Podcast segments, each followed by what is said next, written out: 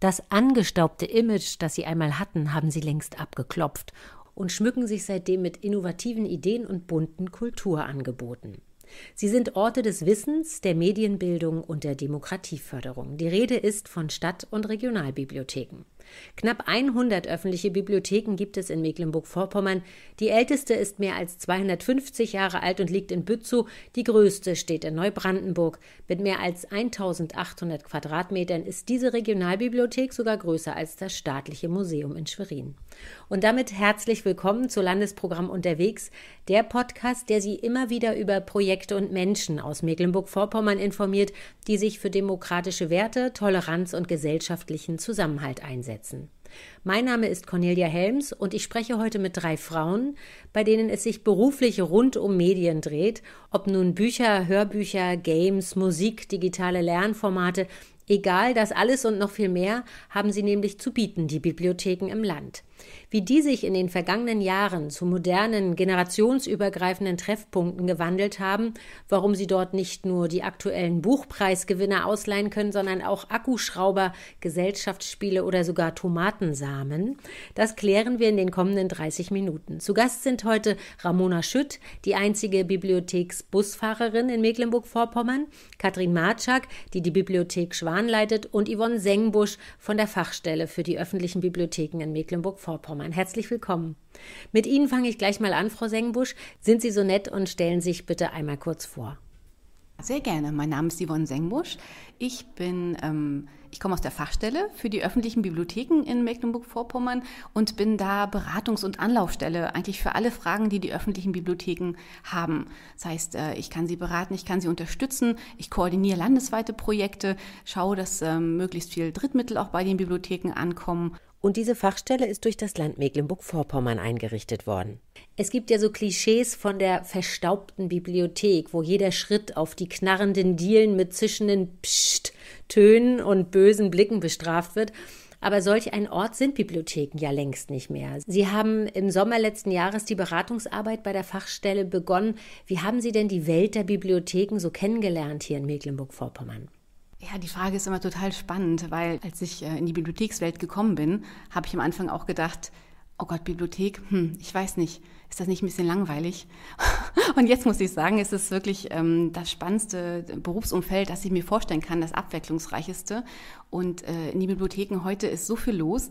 Die Bibliotheken bieten ja ein ganz umfangreiches Angebot an für ganz viele Menschen, die da zusammenkommen. Das heißt, man findet alles in den Bibliotheken, unterschiedlichste Medien, sowohl in, ähm, in Buchform, in Zeitschriftenform, aber auch Online-Medien. Da gibt es Streaming-Dienste für Filme von Filmfriend. Es gibt sehr, sehr viele Veranstaltungen in den Bibliotheken. Ähm, das reicht dann von Beratungen für 50 plus, wie benutzt man denn überhaupt Tablets und die Online, bis zu Krabbelgruppen für Babys, die sich da schon mit, mit äh, Sprache auseinandersetzen. Also das ist wirklich sehr umfangreich. Wir haben Saatgutbibliotheken, die Saatgut verleihen. Wir haben Bibliotheken mit äh, Technothek angeboten und so weiter. Da kann ich Ihnen ganz viel erzählen. Da gibt es unheimlich viel, was die Bibliotheken anbieten. Und äh, ja, das ist eine ganz lebendige, bunte, quirlige Welt. Und über diese bunte und quirlige Welt sprechen wir jetzt auch mit Katrin Marczak, die ich ganz herzlich begrüße und die ich auch gleich einmal bitte, sich und ihre Bibliothek vorzustellen. Ich bin Katrin Marczak und ich bin Leiterin der Stadtbibliothek in Schwan. Und ich mache das schon sehr, sehr, sehr, sehr viele Jahre. Und äh, ich habe das große Glück, dass wir seit 2021 ein neues Gebäude haben, unseren Campus, unser Mehrgenerationenhaus. Und in diesem Mehrgenerationenhaus befindet sich jetzt die Bibliothek. Das ist ein Idealfall und wir haben es sehr, sehr schön. Ich würde Sie einladen, alle mal vorbeizukommen. Was, ähm, warum ist das ein Idealfall? Was hat dieser Umzug verändert? Äh, Sie müssen sich vorstellen, die Bibliothek war vorher in einem flachen, unscheinbaren Gebäude untergebracht, äh, der als Schießhalle gebaut wurde. Zwei Fenster, ähm, ja, altes Mobiliar wenn man reinkommt, stand man gleich vor einem Regal. Äh, ich muss aber dazu sagen, es war auch zu der Zeit immer sehr, sehr viel los. Wir hatten einen sehr, sehr guten äh, Bestand, aber das Umfeld stimmte halt nicht. Äh, und was auch sehr schade war, ich sag mal, die Hortgruppen, die dann gekommen sind, die hatten nicht mal alle einen Stuhl. Ne? So muss man sich das vorstellen. Und das hat sich jetzt total verändert. Da strahlen Sie. Beschreiben Sie mal, wenn ich bei Ihnen in die Bibliothek reinkomme, wie sieht es da aus? Es ist ein modernes Gebäude. Also ist schon mal, wenn Sie unten reinkommen, groß, größer, am größten. Dadurch, dass es ja ein Mehrzweckgebäude ist, befindet sich unten ein großer Saal und die Mensa. Und in der oberen Etage ist die Bibliothek, ähm, der offene Treff, der Jugendclub und eine Bürgerbegegnung, ein Seniorentreff. Wie ist es bei Ihnen im Haus? Was, was für Veranstaltungen machen Sie? Was bieten Sie an? Und was hat das vielleicht auch verändert jetzt in, in, in diesem Mehrgenerationenhaus? Treffen sich da wirklich alt und jung? Und ist es bunt bei Ihnen? Ja, bei uns ist es sehr bunt. Äh, ich erzähle immer gerne oder ich versuche immer darzustellen, wenn man das Dach unseres Mehrgenerationenhauses abheben würde, würde man die ganze Breite und Vielfalt sehen. Es finden viele Veranstaltungen auch gleichzeitig statt. Ich sag mal, es äh, besucht eine Schulklasse die Bibliothek. Im nächsten Raum wird gemalt oder treffen sich die Klöppelfrauen. Unten im großen Saal ist vielleicht gerade eine Theatervorführung oder eine Schulklasse übt für ihr nächstes Projekt.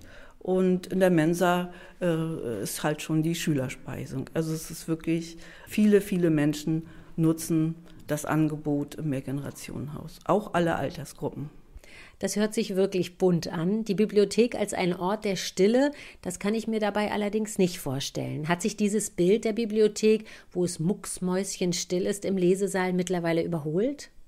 In Bibliotheken wird jetzt nicht mehr gesagt, sondern in Bibliotheken steppt der Bär. Es ist so. Ähm, wenn ich vielleicht eine Begebenheit beschreiben kann.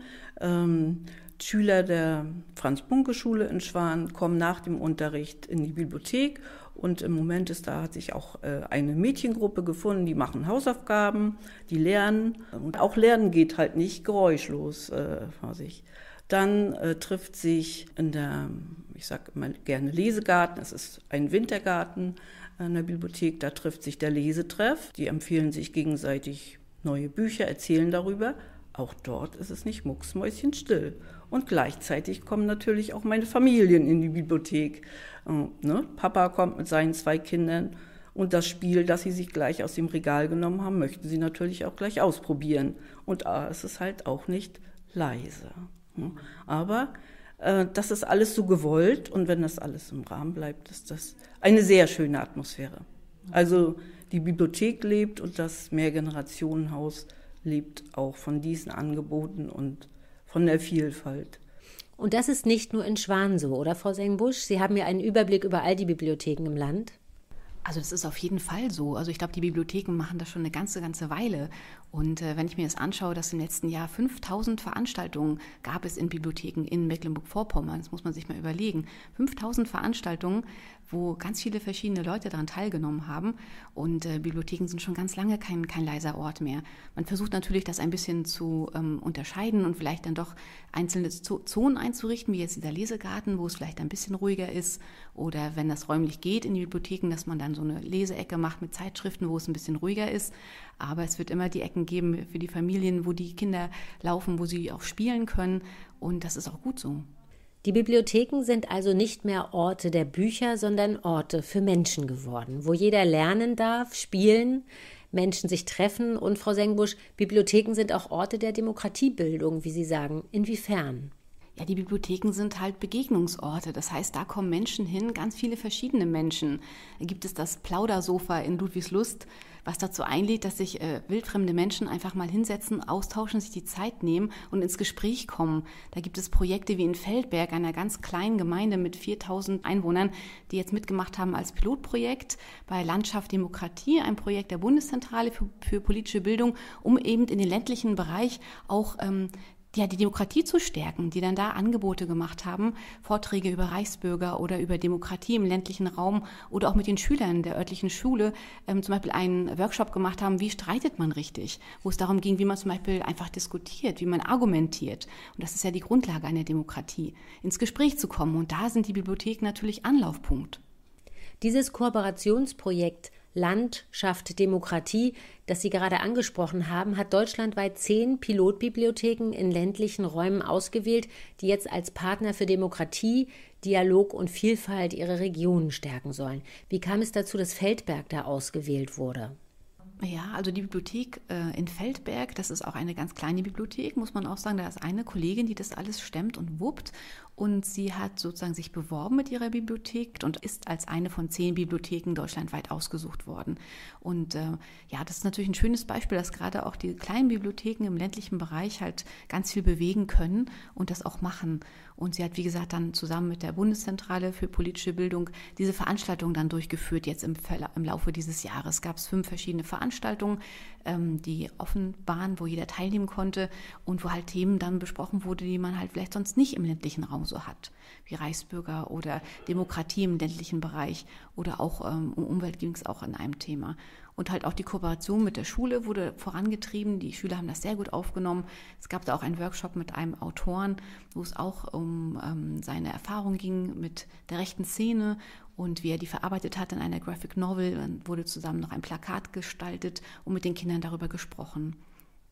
Wir haben es gerade am Beispiel Feldberg angesprochen, Bibliotheken im ländlichen Raum.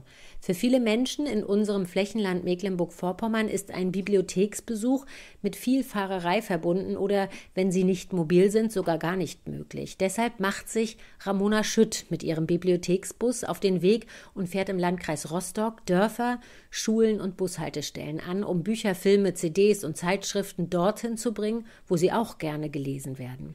Frau Schütt, Sie sind mittlerweile die einzige Busfahrerin, die das in MV macht. Wie muss ich mir einen solchen Bibliotheksbus vorstellen? Also es ist ein, eine rollende Bibliothek auf vier Rädern und diese rollende Bibliothek hat den Vorteil, dass wir zu verschiedenen ähm, Zeiten in verschiedene Orte rollen. Und da sind für uns natürlich die wichtigsten Zielgruppen die Kinder gewesen und die sind sie immer noch. Also die Kinder sind für uns ganz, ganz wichtig und da haben wir uns Schulen und Kitas rausgesucht, die für uns erste Ansprechpartner sind, also Schulen auf dem Lande. Und ähm, die versorgen wir regelmäßig mit Literatur. Es wurde, wurden elf verschiedene Touren zusammengestellt und wir fahren also in 56 Orte, haben 56 Haltestellen und sind jeden Tag zu jeder Zeit in verschiedenen Orten. Und die Bevölkerung äh, nimmt das dankend entgegen. Gerade jetzt nach der Corona-Zeit habe ich oft von Erwachsenen gehört, dass sie zu mir gesagt haben, Frau Schötter, ein Glück, dass es sie gibt. Und das ist eigentlich ein sehr schönes äh, Feedback für das, was man macht. Und so handhaben wir das schon über viele, viele Jahre. Und haben dann natürlich auch ganz viele Haltestellen, die wir bis in die Abendstunden hinein haben und wo wir wirklich die Landbevölkerung auffangen, die dann mit ihren schulpflichtigen Kindern oder mit kleinen Kindern, mit dem Nachwuchs kommen. Wir haben schon ganze Generationen im Bus gehabt und ähm, die sind dann froh, dass sie nicht mehr in die Stadt fahren brauchen, sondern dass sie das Angebot auf dem Lande haben und dass sie Bücher zum Vorlesen bekommen. Und sie haben auch mittlerweile ukrainische Literatur für die Ukrainer, die derzeit im Landkreis leben. Sie sagen, Sie haben schon ganze Generationen in Ihrem Bus gehabt. Da muss ich hervorheben, dass Sie mit Ihrem Bus schon seit 1996 durch den Landkreis Rostock fahren und Sie sind zu einer festen Instanz in den Dörfern geworden, oder? Ja, also wir sind natürlich ganz viele Ansprechpartner. Ne? Da, wo ich wirklich die noch traditionellen Haltestellen habe, wo es etwas gemütlicher zugeht, sage ich jetzt mal so, komme ich natürlich mit der Bevölkerung sehr ins Gespräch. Und dann wird natürlich ganz viel auch über diese ganze Situation, politische Situation, in der wir uns jetzt befinden, in diesem Lebensabschnitt, in dem wir uns befinden, dann wird richtig demokratisch äh, gesprochen. ne? Und wir müssen uns dann auch ein bisschen zurückhalten und vielleicht auch Meinungen entgegennehmen. Müssen sie nicht unbedingt alle kommentieren, weil jeder hat seine Sichtweise und ähm, wir hören eben ganz viel von der Bevölkerung, wie das Volk sich fühlt und wie sie äh, äh, diskutieren und was sie tolerieren und so weiter. Ne? Das äh, kommt natürlich auch, äh, wir kommen natürlich mit der Bevölkerung in Kontakt und ins Gespräch. Das ist ganz normal, das ist der Alltag dann. Ne? Frau Sengbusch, Bibliotheken sind öffentliche Räume, von den Kommunen finanziert. Ist es somit auch die Aufgabe von Bibliotheken, demokratische Werte zu vermitteln oder zu helfen, dass Vielfalt und Toleranz in unserer Gesellschaft gedeihen? Und wie machen Sie das? Ja, auf jeden Fall ist das eine der Aufgaben der Bibliothek. Und ähm, da machen wir gerade ganz, ganz viel. Also gibt die Bibliothek in Bützow im Krumme Haus zum Beispiel, die ähm, ja als Beispiel Vielfaltskisten hat, die sie verleiht an Kitas und an Grundschulen, um einfach diese Vielfalt im Leben auch zu zeigen. Und das soll sich auch in den Medien widerspiegeln.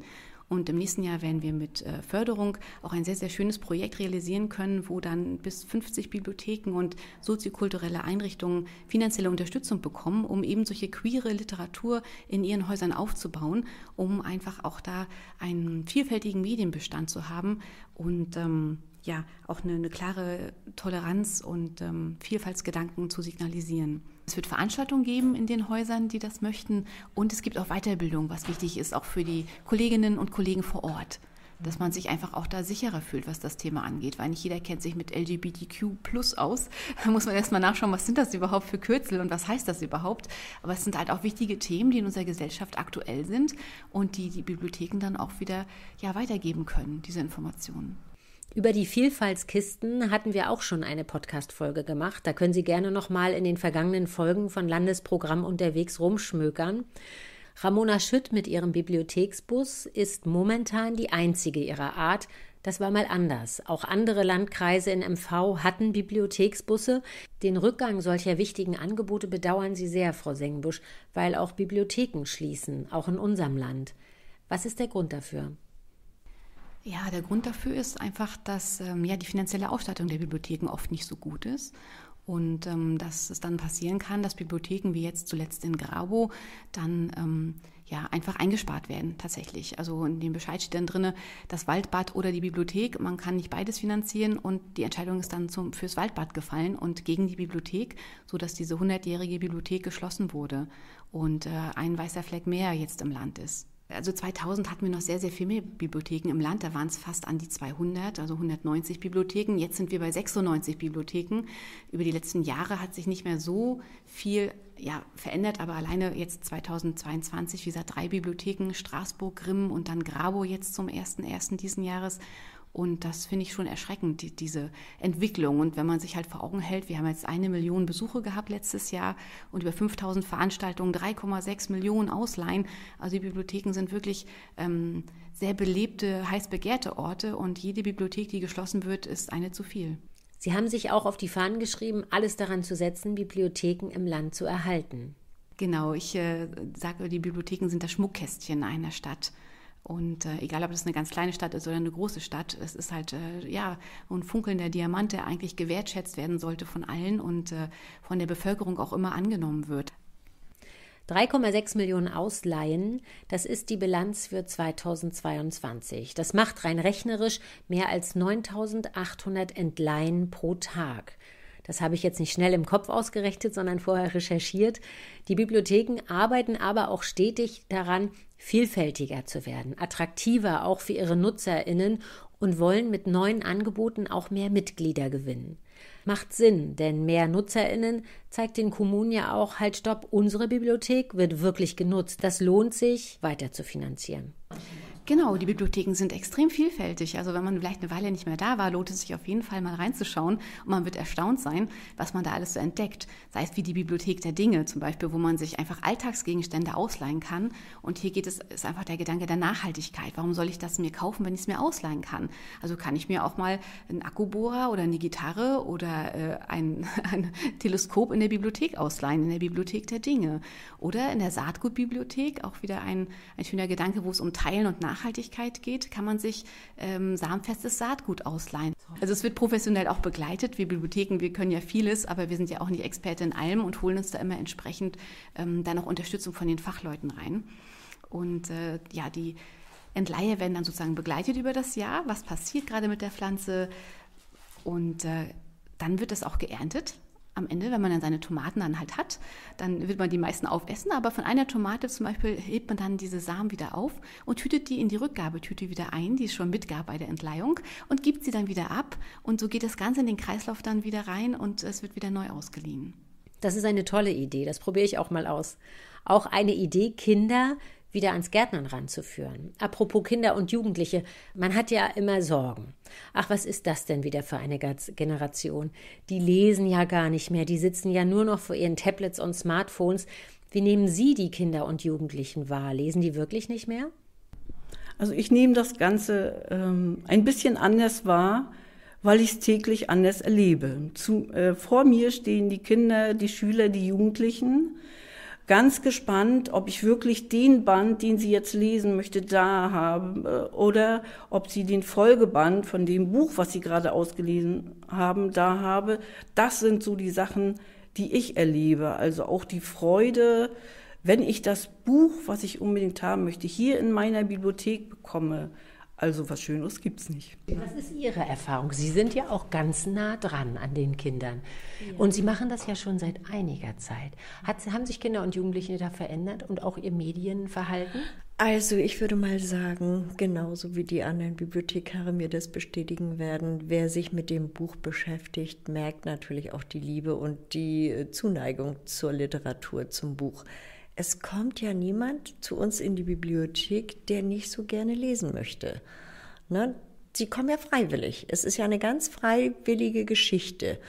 Und äh, wir haben natürlich auch immer eine ganze Menge Angebot an Literatur. Und es ist genauso wie das alle Bibliothekare wahrscheinlich äh, bestätigen würden, immer gerade diese Serienschreiberei ist natürlich bei den Kindern immer ganz, ganz groß im Fokus. Ob das Lotterleben ist oder das magische Baumhaus, was ich natürlich als eine sehr, sehr gelungene Geschichte finde. Da war vor Jahren mal einmal von der Stiftung Lesen ein Buch Das magische Baumhaus an die Schulen gegeben worden und dann ist eine Welle losgegangen also es gibt kaum noch ein Band der, im Bücherbus, der nicht ausgeliehen wurde. Das ist wie eine Kettenreaktion. Wir möchten das noch lesen und haben Sie das da und haben Sie nicht das Neueste da. Das macht natürlich auch richtig Spaß, dann den Kindern sowas in die Hand zu geben und zu sagen, das könnt ihr lesen. Da habe ich ein gutes Gefühl bei. Ne? Und so gibt es natürlich eine ganze Menge Literatur, die wirklich sehr, sehr gut ist für Kinder und wo ich auch richtig froh bin, dass die Kinder sich nicht mit dem Tablet beschäftigen, sondern das Buch in die Hand nehmen. Dennoch versperren sich Bibliotheken ja ganz und gar nicht vor der Digitalisierung. Im Gegenteil, man kann sich in Bibliotheken vor Ort ein Tablet ausleihen, auch Spiele auf dem Tablet spielen, weil Digitalisierung und Bildung gehen Hand in Hand. Sie sind da ganz begeistert von einem neuen digitalen Programm zur Leseförderung, Frau Sengbusch. Ähm, es gibt jetzt dieses Jahr eine Landeslizenz für UNILO. Das heißt, ähm, ich als Fachstelle habe das eingekauft, dass alle Bibliotheken das für ihre Veranstaltung nutzen können. Und UNILO ist ein sehr, sehr schönes Portal. Da geht es um Leseförderung für Kinder. Und ähm, das sind animierte Bilderbücher. Es ist immer so eine Mischung aus Bilderbuch und Film, aber einfach ein bewegtes Bilderbuch, was man zusammen dann mit den Kindern liest. Und das Schöne ist, man holt sie halt da ab, wo sie sind. Das interessiert sie, das fasziniert sie schon, dieses digitale Medium. Man macht das am Smartboard oder am Tablet und bringt sie dann darüber zum Lesen und sie haben Spaß dabei. Und das ist das Wichtigste. Wie sieht es aus? Sie nutzen das auch schon, Frau Marczak. Ja, ich nutze das äh, Unilo sehr, sehr gerne für meine Veranstaltungstätigkeit. Ähm, äh, also es sind unendlich viele äh, sehr gut und sehr schöne und aktuelle Geschichten in Unilo. Und äh, was ich also was mir daran auch oder was den Kindern auch sehr, sehr gut gefällt, wenn wir die Geschichte halt zusammen entweder zusammen erlesen haben oder abwechselnd. Einmal lese ich oder dann lesen die Kinder. Äh, es ist oft auch noch ein Quiz zum Schluss jedes Kinderbuches. Und das finden sie richtig gut, wenn wir dann ja dann noch wetteifern und die Lösung herbeifinden. Also ja. Was sind denn bei Ihnen derzeit Verleihschlager in Ihrer Bibliothek, Frau Matschak? Also gelesen wird alles. Äh, wenn ich jetzt äh, mir die Erwachsenenliteratur gerade mal anschaue, im Moment wird der Ewald Ahrens sehr gut ausgeliehen. Mir hat ja besonders gefallen sein Buch Alte Sorten. Äh, sein neuestes Buch heißt äh, Die Liebe an miesen Tagen. Habe ich auch sehr gern gelesen. ja, dann Carsten Henn mit seinem Buchspazierer, ist schon etwas länger auf dem Buchmarkt, hat jetzt auch ein neues Buch herausgebracht. Äh, Butterbrotpapier. ja, das sind äh, bei äh, zwei Autoren, die ich gerne erwähnen möchte. Bei den Kindern äh, gehen die Comics sehr, sehr gut. Ich, äh, es freut mich, dass äh, zum Beispiel das Magische Baumhaus, dass es jetzt auch eine Comicreihe davon gibt. Äh, dann der Jochen Till mit seinem Cornybus. Da gehen nicht nur die Comics, sondern auch äh, äh Lucifer, seine Lucifer-Reihe. Äh, und jetzt gerade vor Weihnachten fällt mir auch der Kai Pan ein mit Bisi und Karl-Heinz. Äh, das ist ja so eine äh, Adventskalendergeschichte, hat aber auch jetzt schon eine Fortsetzung erfahren mit ganz vielen anderen Bänden, die auch sehr gerne ausgeliehen werden. Und Kai Pan kann ich auch gleich erwähnen, war auch zur Lesung in Schwan. Also auch seitdem gehen die Bücher sehr, sehr sehr gut. Ramona Schitt, was mich sehr berührt hat, ist, dass Sie Ihrem Bus, mit dem Sie schon seit 1996 von Dorf zu Dorf, von Schule zu Schule fahren, dem haben Sie einen Namen gegeben. Georgie ist das. Einen Namen hat er verdient, sagen Sie, weil Sie mit ihm so viel Zeit verbringen, manchmal mehr als mit Ihrer Familie.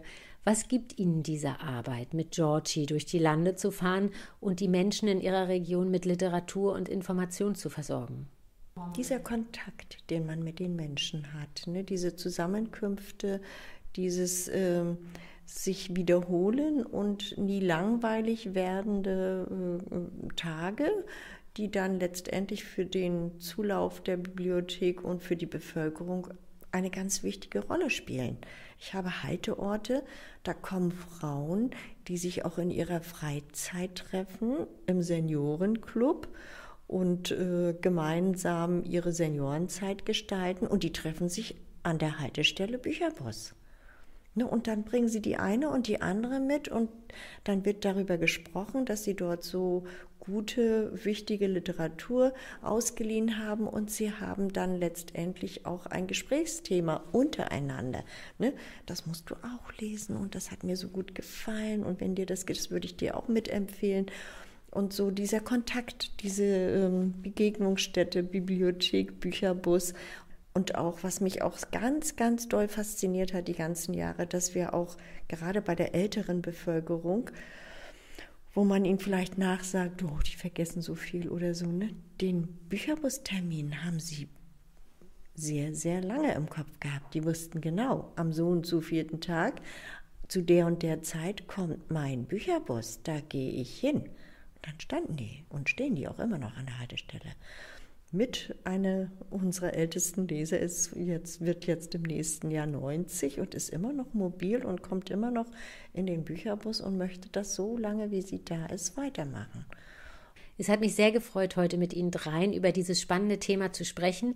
Man merkt jeder von Ihnen an, wie gerne Sie Ihren Beruf machen. Ich wünsche Ihnen allen viel Erfolg weiterhin und Frau Sengbusch, spätestens jetzt sind wir uns sicher, es lohnt sich, jede Bibliothek zu erhalten. Genau, auf jeden Fall. Die Bibliotheken bieten ja allen einen Zugang zu Informationen und zu Wissen und äh, liegen zentral meistens in den Orten, sind offen, zugänglich. Wie gesagt, jeder kann da reinkommen, egal wie alt er ist, welches Geschlecht er hat, äh, wie viel Geld man hat. Das ist halt das, und das muss man sich auch mal klar werden, wie viele Orte gibt es denn da in den Städten, die sowas anbieten können. Da fällt mir nicht viel mehr ein als die Bibliotheken. Das stimmt und was ich auch unbedingt noch erwähnen möchte, es gibt mittlerweile Bibliotheken, die ausgeliehene Bücher per Lastenrad nach Hause liefern. Ein ganz wichtiges Angebot für Menschen mit Beeinträchtigung und alte Menschen, das aber auch von Kitas beispielsweise genutzt wird. Die Bibliotheken in Schwerin und Wismar machen das beispielsweise schon, also immer wieder tolle Ideen. Und wenn Sie wollen, dass Ihre Bibliothek überlebt, gehen Sie hin. Nutzen Sie das Angebot, Leihen Sie sich Bücher aus, vor Ort oder über die Online, besuchen Sie die Veranstaltungen und fragen Sie nach, ob Sie sich einbringen können.